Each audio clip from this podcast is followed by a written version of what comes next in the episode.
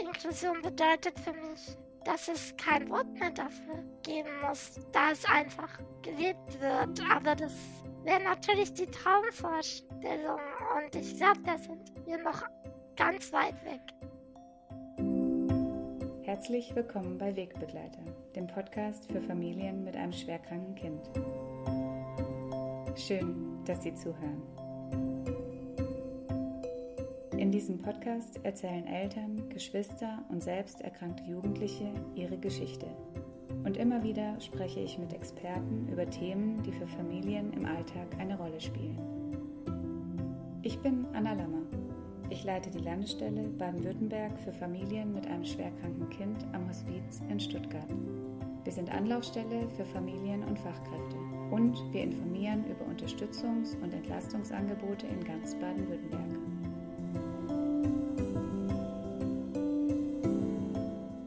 Manchmal tut es einfach nur gut, eine Stimme zu hören. Melden Sie sich. Wir freuen uns auf Sie. Heute habe ich Denise in unseren Podcast Wegbegleiter eingeladen. Sie ist 24 Jahre alt und seit ihrer Geburt lebt sie mit einer Erkrankung der Muskeldystrophie, eine Art Muskelschwäche. Und heute möchten wir vor allem über das Thema Inklusion sprechen ja, liebe Denise, ich freue mich sehr, dass du da bist. Herzlich willkommen im Podcast Wegbegleiter. Ich freue mich auch.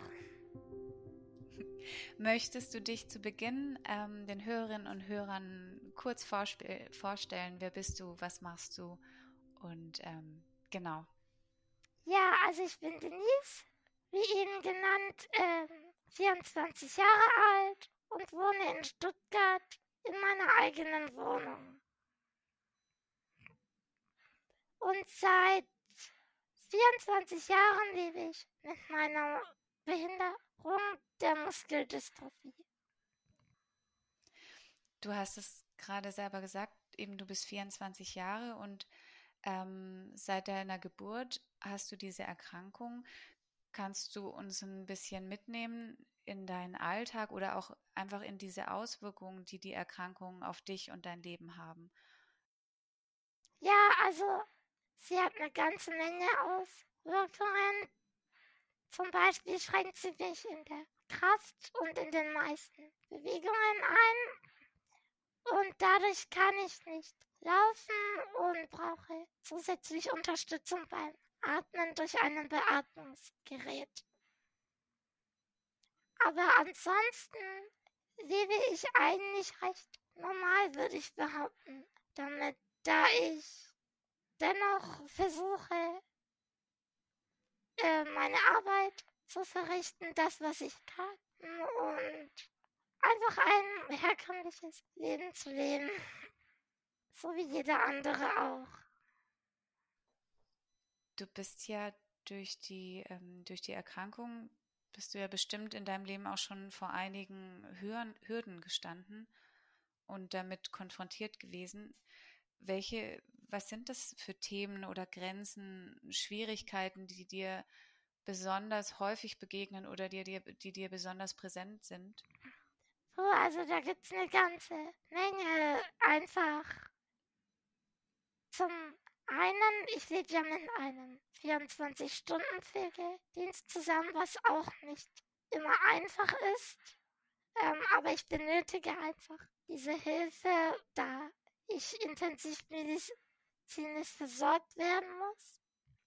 Und, ähm, aber dann sind es auch ganz andere Grenzen oder Hürden, die mir Schwierigkeiten machen. Zum Beispiel Genehmigungen von Ämtern wie Krankenkasse, Sozialamt und all diese Behörden, sage ich jetzt mal. Da habe ich mhm. oft auch das Gefühl, nicht ernst genommen zu werden. Und ähm, auch denke ich, das liegt an meiner Stimme, weil ich höre mich einfach sehr kindlich an. Und ähm, ich sage, dass äh, ich weiß, was ich sagen muss. Und ich sage das auch in einem ernsten Ton, versuche ich das. Aber wenn zum Beispiel meine Sozial Mitarbeiterin oder meine Mutter ab und zu da anruft, dann funktioniert obwohl ich inhaltlich das komplett gleich gesagt habe. Und das kränkt dann schon oft natürlich. Hast du das mal geäußert? Also hast du mal gesagt, also Entschuldigung, ich bin eine erwachsene Frau. ähm, nein, tatsächlich nicht. Da, da habe ich auch einfach Angst vor den Reaktionen. Ich möchte ja auch nicht ähm, unverschämt rüberkommen. Ja, das verstehe ich. Also ich glaube auch, dass man oft irgendwie denkt, dass man irgendwie dann unverschämt ist, wenn man so auf sein Recht besteht. Ähm, und gleichzeitig ist es ja auch einfach so ungerecht. Also ich meine, du rufst dort an, du hast deine Ansprüche und ähm, brauchst gewisse Dinge und sie werden dir nicht genehmigt oder, oder du wirst nicht ernst genommen und das ist ja auch nicht in Ordnung. Ja, richtig. Und das macht mich zeitgleich unselbstständiger, als ich bin, da ich mich schon gar nicht mehr traue, irgendwo anzurufen, weil ich denke, ja. eh, das bringt nichts. Dann lasse ich gleich meine Sozialarbeiterin anrufen, einfach weil die oft mehr Erfolg hat als ich. Und ja. das kann es ja auch irgendwo nicht sein. Das weiß ich auch selber. Ja. Ja, und auf der anderen Seite ist es ja irgendwo auch verständlich, dass es irgendwie frustriert und man dann irgendwann sagt, ach komm, dann da machst du halt. Aber wie du richtig sagst, es nimmt dir natürlich dann nochmal ein Stück Selbstständigkeit und selbst ähm, auch sich das so sich für sich so einsetzen und hinstehen und einfordern und ja. Ja, richtig, genau. Und das kann ich ja. Also alles, was sprachlich oder schriftlich zu tun hat, kann ich ganz gut. Natürlich brauche ich Hilfe beim Schriftverkehr, da vieles einfach sehr kompliziert geschrieben ist. Das finde ich auch. Mhm. Sind Barrieren, die man einfach abbauen könnte. Da ja. ähm, man einfach dieses Behördendeutsch auch vereinfachen könnte. Und dann könnte ich auch meine Briefe selbstständig bearbeiten, sage ich jetzt mal. Aber dadurch, mhm. dass es so kompliziert geschrieben ist, brauche ich einfach Hilfe. Ja. Ich denke auch oft, die, ähm, die Leute, die jetzt auch nicht mit, der Deu mit Deutsch aufgewachsen sind, also Deutsch als Muttersprache haben, ist es ja nochmal, also eben, die sind ja dann total verloren, weil es einfach so kompliziert formuliert ist und so ähm, komplex auch, das Ganze zu, ja, zu durchschauen. Ist das für dich auch eine Form von, von Inklusion? Also, weil du, du setzt dich ja ganz, ganz aktiv für dieses Thema Inklusion ein. Ja, auf jeden Fall. Das gehört natürlich zum Thema Inklusion, weil Inklusion bedeutet nicht einfach nur die Eingliederung von Menschen mit Beeinträchtigung, sondern auch ähm, von allen Menschen. Du setzt dich ja ganz aktiv für das Thema Inklusion ein. Und gab es da einen Moment oder eine Situation in deinem Leben, wo du diesen Entschluss gefasst hast? Weil du gehst ja auch schon sehr in, auch in die Öffentlichkeit und sehr ähm, zugehend, sag ich mal, auf die Menschen zu mit diesem Thema und auch mit deiner, mit deiner Einschränkung.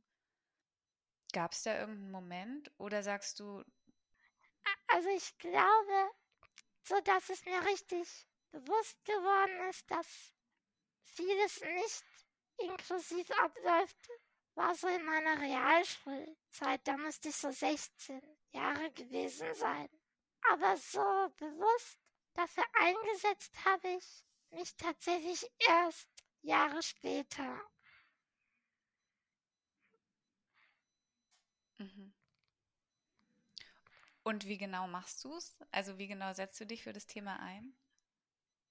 Also ich versuche mich auf Social Media, aber auch bei Vorträgen andere für Inklusion zu sensibilisieren.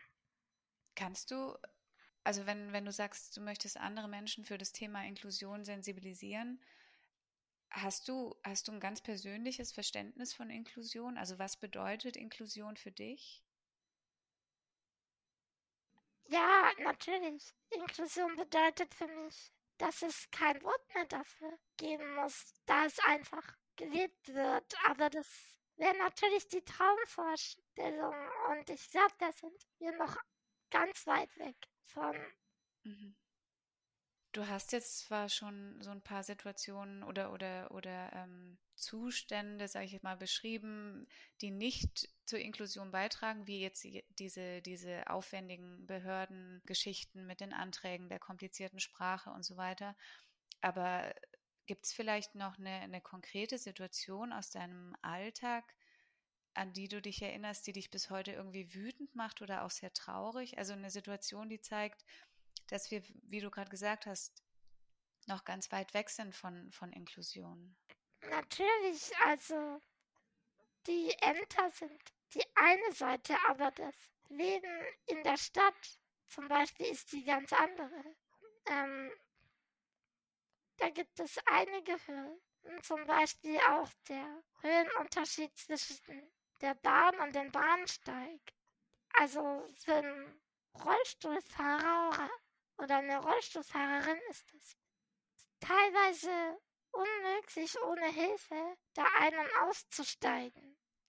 Oder was mich auch besonders ärgert ist, wenn ein sichtlich gesunder Mensch, der nicht auf einen Aufzug angewiesen ist, diesen benutzt, obwohl nebenan die Treppe benutzt werden könnte. Und das ärgert mich natürlich sehr, da, da zum einen die Aufzüge schneller verschleißen und dadurch ausfallen, was für Menschen wie mich, die im Rollstuhl sind, oder auch Mütter oder Eltern allgemein mit Kinderwegen, ist es dann echt schwer, dann von A nach B zu kommen, ohne Aufzug. Ja. Und das ist einfach ganz vielen Menschen nicht bewusst. Also ich muss sagen, dass ich tatsächlich auch erst seitdem ich in, in diesem Bereich auch beruflich unterwegs bin und arbeite und eben auch viel mit Familien ähm, spreche und zu tun habe, deren Kinder schwer erkrankt oder schwerstbehindert sind, dass ich jetzt mit einem ganz anderen Blick durch die Stadt laufe und so oft, egal mit wem ich dann unterwegs bin, sage ich, guck, guck dir das mal an. Also es kann doch nicht sein. Der Aufzug ist immer noch kaputt, der war letzte Woche schon kaputt. Oder hier ähm, ist irgendwas gesperrt, wo, wo, wo dann gar nicht mehr möglich ist, auf, die, auf, den, auf den Bürgersteig zu kommen. Und also all diese Dinge, die mir davor ehrlich gesagt auch gar nicht aufgefallen sind, erst dadurch, dass ich angefangen habe, mich mit, also ich in, in diese Lebenswelt der Familien eingetaucht bin. Also ich war davor auch wirklich blind, muss ich wirklich sagen. Richtig. Und ähm, das ist auch oft gar nicht die Schuld von den Menschen selber, sondern eher die Schuld, dass nicht darauf aufmerksam gemacht wird. Weil wie soll man etwas sehen, was man nicht lernt zu sehen? Mhm. Also, ja. Und deswegen ist es auch mein Wunsch und mein Ziel, einfach ähm, Menschen zu sensibilisieren. Hey, kann ich nicht heute doch die Treppen nehmen? Oder muss ja. ich jetzt unbedingt den Aufzug nehmen? Aber natürlich gibt es noch ganz viele andere Barrieren, die jetzt nicht meine Behinderung betreffen, sondern andere Behinderungen. Aber da gehen wir auch ein bisschen zu tief ins Thema rein. Da, da ich mich vor allem auf die Barrieren fokussiere, die Rollstuhlfahrer und Fahrerinnen betreffen. Hast du vielleicht auch als Inspiration sozusagen ein, fällt dir ein Beispiel ein für gelungene Inklusion oder wo du gemerkt hast, so eigentlich sollte es so sein? Ja, also ich glaube, die gelungene Inklusion wird es nie geben. Also da ist ein Ziel, was man nicht erreichen kann. Aber sowohl die inklusive Beschulung, die ich erlebt habe, als auch mein derzeitiges FSJ tragen einen großen Teil zur gelungenen Inklusion bei, wenn ich das jetzt so nenne. Mhm. Also glaubst du auch, dass, dass Inklusion funktionieren kann, beziehungsweise diese Gleichheit oder ich weiß nicht, wie ich es sonst auch nennen soll, ist einfach, wenn man, wenn man in den Kontakt kommt und sich kennenlernt und eben anfängt, Lebenswelten von anderen Menschen mitzudenken, die man davor nicht kannte. Und das kann ja eigentlich nur funktionieren, indem ich diesen Menschen begegne. Richtig, genau.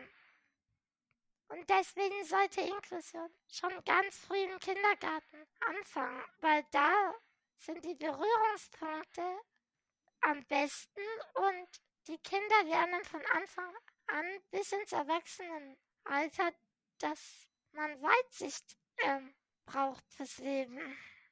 Mhm. Schön, ja. Ähm, also wir Menschen neigen ja oft dazu, auch Verantwortung so ein bisschen anderen zuzuschieben und ähm, irgendwie zu sagen, ja, die Politik müsste was verändern, damit ähm, Inklusion funktioniert. Und also das mag in großen Teilen in diesem Fall bestimmt auch, auch zutreffen. Aber aus deiner Sicht, was kann jeder Einzelne, jede Einzelne dafür tun, dass wir dem also der, der Inklusion ein Stück näher rutschen oder rücken?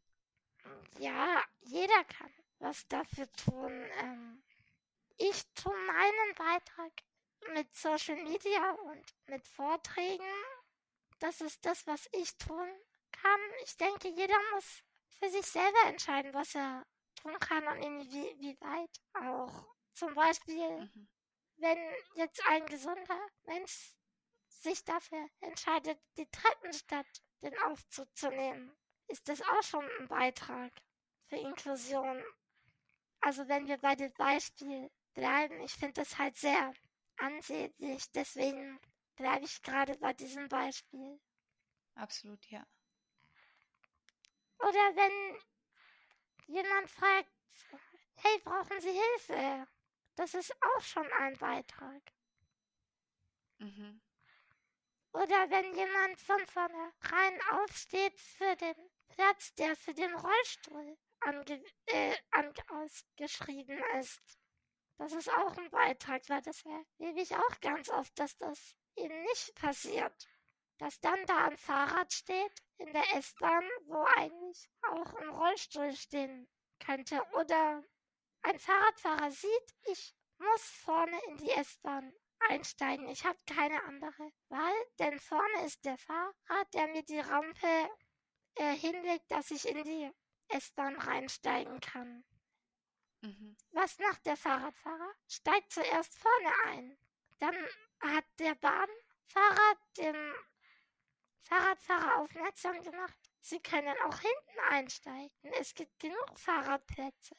Aber Rollstuhlplätze gibt es halt nur da, wo der Fahrer sitzt.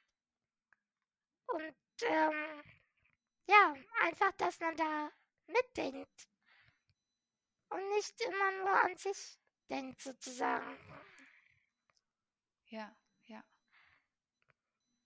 Und ich Wolltest, finde auch. Entschuldigung. Je, ja, Entschuldigung auch.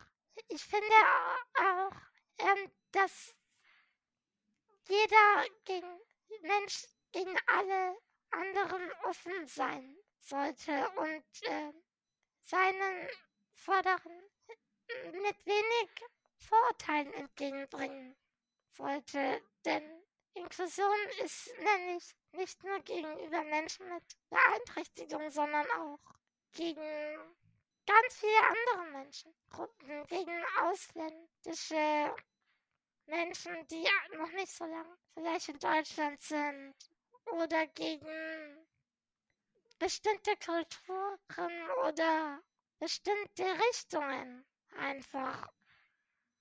Ja. Ich glaube auch dieses eben, es ist zwar überall gerade in den, in den Medien und, und irgendwo dieses Thema Diversität und Diversity und so weiter. Ähm, es ist so ein bisschen hip, aber so in der Praxis habe ich das Gefühl, es ist schon noch, schon noch ein, ein gutes Stück irgendwo. Ja, auf jeden Fall.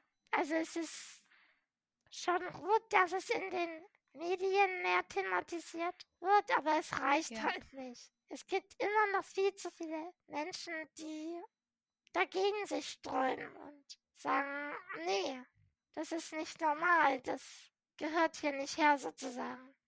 Auch zum Beispiel an Schulen oder Kindergärten gibt es Eltern bestimmt, die sagen, nee, ich möchte nicht, dass ein Schulkind inklusiv beschult wird, weil dann mein Kind vielleicht Nachteile davon hat.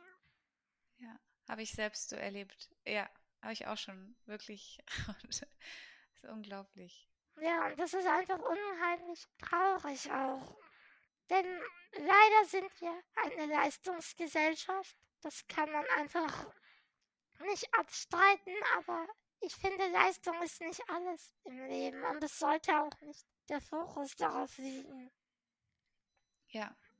Oder sich nochmal Gedanken darüber machen, ähm, wie man Leistung definieren möchte. Also Richtig, ja. Nicht immer höher, schneller, weiter, reicher, besser, schöner, was auch immer, sondern ja, was ist Erfolg, was ist Leistung, für mich persönlich ja. auch. Zum Beispiel, ich definiere Leistung anders wie jetzt ein Mensch, der voll in der Leistungsfamilie aufgewachsen ist. Mhm. Darf ich wissen, wie du es definierst? Ja, klar. Also ich finde, ich bin stolz auf mich, auf das, was ich geschafft habe in meinem Leben, trotz dieser mhm. Einschränkungen, die ich hatte. Und man darf auch nicht vergessen, ich hatte ganz viele Krankenhausaufenthalte, die kommen hinzu in meiner mhm. Biografie. Und dennoch habe ich es geschafft, mich von der Sonderschule auf die Hauptschule ähm, und da auf die Realschule und dann aufs Gymnasium hochzuarbeiten. Und ich finde, das schafft mhm. einfach auch nicht jeder. Und ich hatte nicht immer die besten Noten, das ist Fakt, aber das brauchte ich auch gar nicht, denn ich habe mein Ziel dennoch erreicht. Jetzt mache ich ein FSJ, dass ich anschließend studieren kann. Was will ich mehr? Mhm. Darf ich, darf ich fragen, also auch von meiner Seite, also wirklich, das ist Leistung. Ähm, darf ich fragen, was, weil du vorhin ja auch dieses Beispiel am Anfang gebracht hast mit, ähm, mit den Krankenkassen, dass du manchmal dann merkst, dass in dir drin so, so die Tendenz entsteht, zu sagen, ach, dann rufe ich selber gar nicht mehr an, sondern lass das meine Sozialarbeiterin machen. Ähm, und was, was hat dich dabei unterstützt oder was hat dich motiviert, diesen, diesen Weg zu gehen? Eben wie du sagst, von der Sonderschule bis jetzt ähm, zur Fachhochschulreife. Also das ist ja, das ist ja schon echt, da, da muss man sich ja wirklich immer wieder motivieren. Und darf ich wissen, was, was dir, dir da geholfen hat oder was so dein innerer Antreiber war, im positiven Sinne? Also, ähm, zunächst hat es eigentlich damit angefangen, dass ich in der Sonderschule völlig unterfordert war. Also, ähm, ich habe die Schule im Ende komplett verweigert, weil ich einfach, ich konnte drei Wochen fehlen und nach drei Wochen konnte ich wieder einsteigen und die waren immer noch auf dem Stand wie vor drei Wochen vom Unterrichtsstoff her. Mhm. Und da hat es angefangen, dass ich gesagt habe, nee, ich will da nicht mehr hin, ich will richtig äh, was lernen sozusagen. Weil durch äh, Erzählungen von anderen, von Freunden, von Krankenschwestern damals, wusste ich natürlich, ähm, dass es nicht das Tempo ist, was andere hatten. Also, dass das schon äh, allerunterste Niveau ist, was wir damals mhm. in der Sonderschule hatten. Und ähm, auch durch meinen Bruder. Ich habe einen vier Jahre älteren Bruder, der war damals, glaube ich, in der Abschlussklasse und da habe ich auch gesehen, ja, was der alles lernen muss. Und ich war in der siebten Klasse damals und ich war noch bei weitem nicht so weit wie er. Also wir hatten damals plus minus mal und geteilt. Das war's. Also mhm. und in der siebten du Hast dich gelangweilt. Ja, ich habe mich gelangweilt. Und ähm, dann hatte ich auch sehr hohe Fehlzeiten dadurch und dann habe ich äh, meine Mutter überzeugen können irgendwann, dass sie versucht, mich auf die Nachbarschule damals äh, zu bringen. Das war eine Gesamtschule, kann man eigentlich sagen. Also da war von Grundschule bis äh, Realschule alles dabei.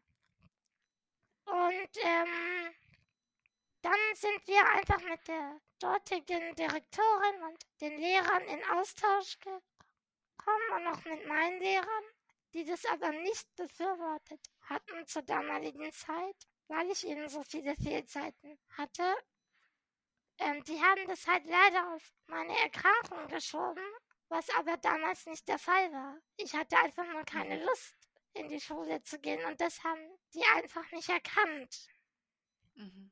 Und davor hatten wir auch probiert, äh, dass ich schwierigere Aufgaben bekomme, aber das hat leider auch nicht funktioniert. Ähm, jedenfalls durfte ich dann im Halbjahr zur siebten Klasse auf die Hauptschule wechseln. Und ähm, ich, ich weiß nicht, wie ich es geschafft habe, aber auf jeden Fall durch alle mögliche Unterstützung von meinen Lehrern und auch Freunde, die ich dort gefunden hatte und natürlich auch eigener Antrieb, ähm, habe ich es geschafft, diesen Stoff aufzuholen. Meine Pflegekräfte und meine Mutter haben natürlich auch ähm, mir versucht zu helfen. Das hieß einfach Vokabeln lernen. Ich hatte davor kein einziges Wort Englisch gekonnt, weil ich in der Sonderschule hatten wir kein Englisch. Ähm, das habe ich irgendwie geschafft, hinterher aufzuholen. Natürlich nicht die besten Noten, aber wen wundert's? Andere haben heutzutage schon in der Grundschule Englisch und ich habe Kindergartenweise. Das, ja, teilweise schon im Kindergarten. Ich hatte es ab der siebten Klasse. Ja, mhm. genau. Und ähm, ja, ich habe es einfach geschafft, einen Hauptschulabschluss zu kriegen mit äh, Auszeichnung sogar. Also ich habe sogar einen Preis bekommen für mein Zeugnis. Mhm. Mhm.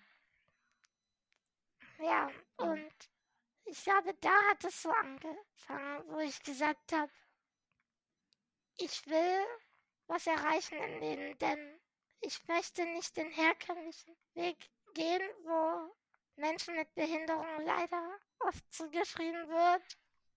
Sonderschule und Werkstatt sozusagen. Mhm. Das war schon immer mein Ziel, dass ich da gesagt habe, ich werde niemals in meinem Leben in eine Werkstatt gehen. Davor werde ich lieber arbeitslos, denn die Bedingungen in einer Werkstatt sind für mich nicht zufriedenstellend. Wenn du jetzt einen Zeitsprung machen würdest ähm, in die Zukunft und du schaust auf dein Leben zurück und ähm, du hast gerade gesagt, du möchtest was in deinem Leben erreichen. Was müsste da gewesen sein, damit du sagst, ja, ich habe was erreicht in meinem Leben? Naja, ich finde, dass ich jetzt schon unheimlich viel erreicht habe in meinem Leben. Wollte ich gerade sagen, eigentlich ja. hast du ja schon. Aber für die Zukunft habe ich natürlich weitere Träume und Vorstellungen. Ich möchte mich weiter für Inklusion einsetzen. Ich möchte weiter Menschen daraufhin sensibilisieren und ich möchte aber auch Menschen mit Behinderung unterstützen, die vielleicht als Jugendliche dieselben Fragen stellen wie ich damals. Denn mir wurde auch öfter eingeredet, dass ich niemals ähm, eine Beziehung so haben könnte. So, also eine Beziehung schon, aber halt nicht mit einem gesunden Mann. Und jetzt ja, habe ich eine Beziehung mit einem gesunden Mann. Und mhm. das sind einfach diese Dinge, die einem eingeredet werden von der Gesellschaft. Mhm. Einfach weil diese, dieses Raster haben. Gleiches zu Gleichem. Und das passt einfach nicht. Nur weil ich eine Beeinträchtigung habe, heißt es nicht, dass mein Partner ebenfalls eine Beeinträchtigung hat. Ja, ist ein sehr gutes Beispiel. Ja, absolut. Genau. Und da möchte ich einfach Menschen mit äh, jeglicher Beeinträchtigung, die vielleicht gerade auch 12, 13, 14, 15 sind und sich gerade diese Lebensfragen stellen, einfach auch zeigen, hey, ich hab's auch geschafft, warum solltest du es nicht auch ja. schaffen? Vielleicht ja. dauert es länger. Vielleicht hast du nicht mit 16 eine Beziehung, aber ich hatte mit äh, 22 meine erste Beziehung und die ist bis heute noch stabil. Also man weiß es nicht. Ja, ich glaube auch, dass du da eine unglaubliche, ähm, also positive Wirkung auf, auf junge ähm, Erwachsene haben kannst, die eben auch mit, mit Zweifeln ringen oder eben mit, mit Aussagen aus dem Umfeld, die einem vermitteln, ja, du, du wirst es eh nicht schaffen. Also es kann gar nicht funktionieren. Und da dann wirklich diese innere Stärke zu haben und sie immer wieder zu, zu aktivieren, so wie du das geschafft hast, auch teilweise ähm, natürlich auch mit Unterstützung, aber trotzdem, so wie ich das jetzt gehört habe, ja schon sehr aus dir selber auch heraus. Ähm, das, kann, das hat ja nicht jeder. Und ich kann mir gut vorstellen, dass du dann jemand sein kannst, der, der gerade jemand, der so im Wanken ist und am Zweifeln, wirklich so gut stützen kannst und und langfristig auch, auch motivieren kannst. Also ich glaube, das ist eine Marktlücke. ja, definitiv. Und deswegen möchte ich da auch mich selbstständig machen, sage ich jetzt mal, weil für, ja, den, herkömm für den herkömmlichen ja. Arbeitsmarkt muss man einfach so sagen, gibt es für mich keinen Platz. Es, es ist traurig. Es ist sehr traurig, weil keine Firma wird mich einstellen wollen, obwohl ich vielleicht auch gute Fähigkeiten habe, wie zum Beispiel textlich, also was mhm. Formulieren mhm. angeht. Da wurde ich schon sehr, sehr oft gelobt. Und ähm, da ist es einfach so, dass gesagt wird, äh, nee, das ist uns zu teuer sozusagen. Wir zahlen lieber den Beitrag, der, dieser Strafbeitrag, wo man zahlen muss, damit man Menschen mit Behinderung nicht einstellt muss. Mhm. Da zahle ich lieber das, das ist billiger für mich, wie wenn ich ihr das ermögliche, von zu Hause aus zu arbeiten zum Beispiel. Aber das verstehe ich nicht. Warum, können, warum ist es teurer? Brauchst du, brauchst du länger oder, oder warum ist es teurer? Ja, ich brauche zum einen länger. Wenn ich vor. Ort arbeiten muss, brauche ich eine Assistenz. Ja. Ähm, und ich schaffe es nicht, acht Stunden am Stück zu arbeiten. Das heißt, maximal fünf Stunden täglich kann ich arbeiten. Mit Pause wohlgemerkt. Also fünf Stunden mit Pause.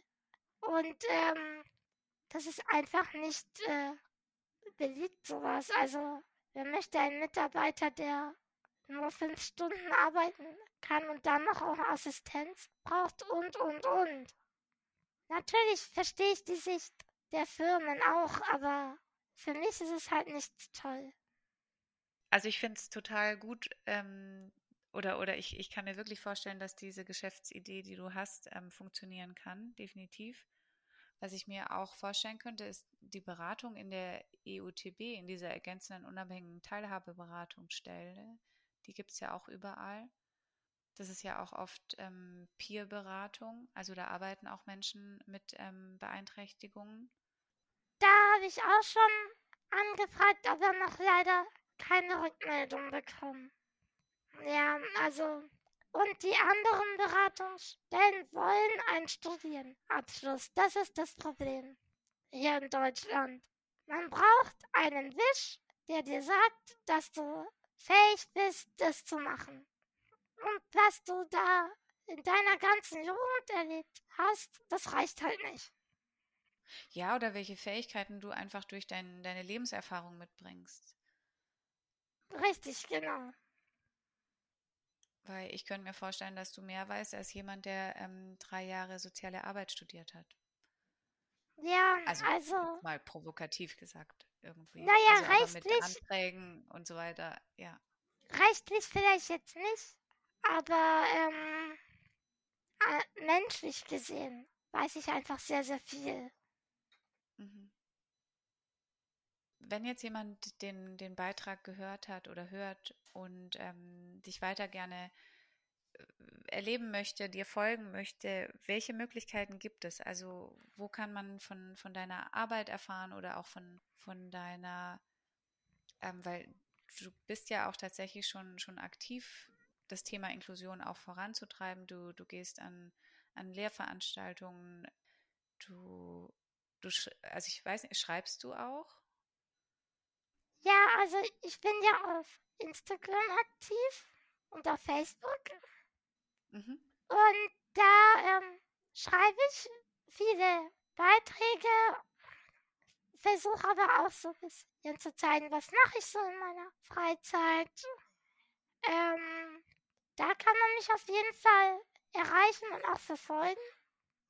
Ähm, ich habe auch mir eine E-Mail-Adresse eingerichtet für Anfragen wie zum Beispiel, wenn mich jetzt jemand haben will für einen Vortrag oder ähm, an Schulen bin ich auch immer gerne. Also wenn jetzt Lehrer dazu hören, die sagen, hey, das könnte ich voll gut in Unterricht mit einbauen oder ich opfere eine Unterrichtsstunde dafür und äh, lade die Denise in, in unsere Klasse ein. Das wäre mein Wunsch, sage ich jetzt mal. Mhm. Denn da kann ich einfach am meisten bewirken, denke ich. Ja, ja. Durch die Begegnung dann auch einfach wieder und, ja. und den Austausch, so wie du vorhin auch oder wir auch vorhin gesagt haben. Richtig, genau. Kannst du die, die Accounts noch nennen? Also das, genau, ich werde sie auch unten auf jeden Fall verlinken, aber jemand, der der nicht nachschauen will, sondern jetzt einfach nur, nur hört. Ja, oder für jemand, der blind ist. ja, oder klar. so, natürlich. ja, also Inklusion ist nicht nur ähm, Barrieren, die man sieht, sondern auch Barrieren, die man nicht sieht. ja, also. Auf jeden Fall. Sehr gutes Beispiel jetzt. ja. also mein Instagram mein Instagram und mein Facebook-Account heißen beide gleich. Denitova unterstrich Roll unterstrich on. Alles klar. Ja, und ich freue mich über jeden, der vorbeischaut. Ja, und was ich aber noch sagen wollte, ähm, ich bin jetzt nicht die typische Influencerin, die jetzt jeden Tag was von mir postet, was ich gerade zu essen habe oder so. Also wenn jetzt jemand das erwartet, dann ist er bei mir falsch. Aber bei mir bekommt ihr jede Menge Input zum Nachdenken. Und ich denke, das ist ähm, auch sehr wichtig. Denn für ähm, andere Influencer decken dann das andere ab. ja, genau. Dann hat man ja. wieder die breite Vielfalt. Richtig. Liebe Denise, vielen, vielen Dank für das tolle Gespräch. Es hat richtig Spaß gemacht. Ja, ich bedanke mich auch herzlich. Und. Ja, bitte? Ja, ich wollte alle einfach noch mal grüßen und hoffe, dass ihr bei mir vorbeischaut und dass ich auch euch mit dem Podcast heute helfen konnte und eine andere Sicht zeigen konnte gerne, liebe Hörerinnen, liebe Hörer, jeder, der irgendwas mitgenommen hat aus dem, aus dem Beitrag, ihr könnt gerne die Kommentarfunktion auch bei uns auf der Website nutzen unter den, den jeweiligen Beiträgen und da kann man sich auch in den Newsletter eintragen, dann äh, verpasst man keine neue Folge von unserem Wegbegleiter. Und genau, den Podcast findet ihr überall bei Spotify, iTunes und den gängigen Podcast-Apps. Und Denise, ich würde mich freuen, wenn wir in Kontakt bleiben. Vielleicht Auf ergibt sich Fall. das ein oder andere Projekt noch. Sehr, sehr gerne. Ich habe heute wieder viel gelernt und bedanke mich bei dir ganz arg dafür und auf bald. Ja. Ja, und wenn Sie, liebe Hörerinnen, liebe Hörer, eigene Ideen oder Themenvorschläge für neue Beiträge haben oder vielleicht auch selbst einmal Gast im Podcast Wegbegleiter sein möchten, dann schreiben Sie uns oder rufen Sie uns einfach an. Alle Kontaktdaten finden Sie in den Show Notes oder unter www.landestelle-bw-wegbegleiter.de. Ich freue mich jetzt schon auf die nächste Folge und vielleicht lernen auch wir uns bald kennen. Ich freue mich auf Sie. Bis zum nächsten Mal. Ihre Anna Lammer.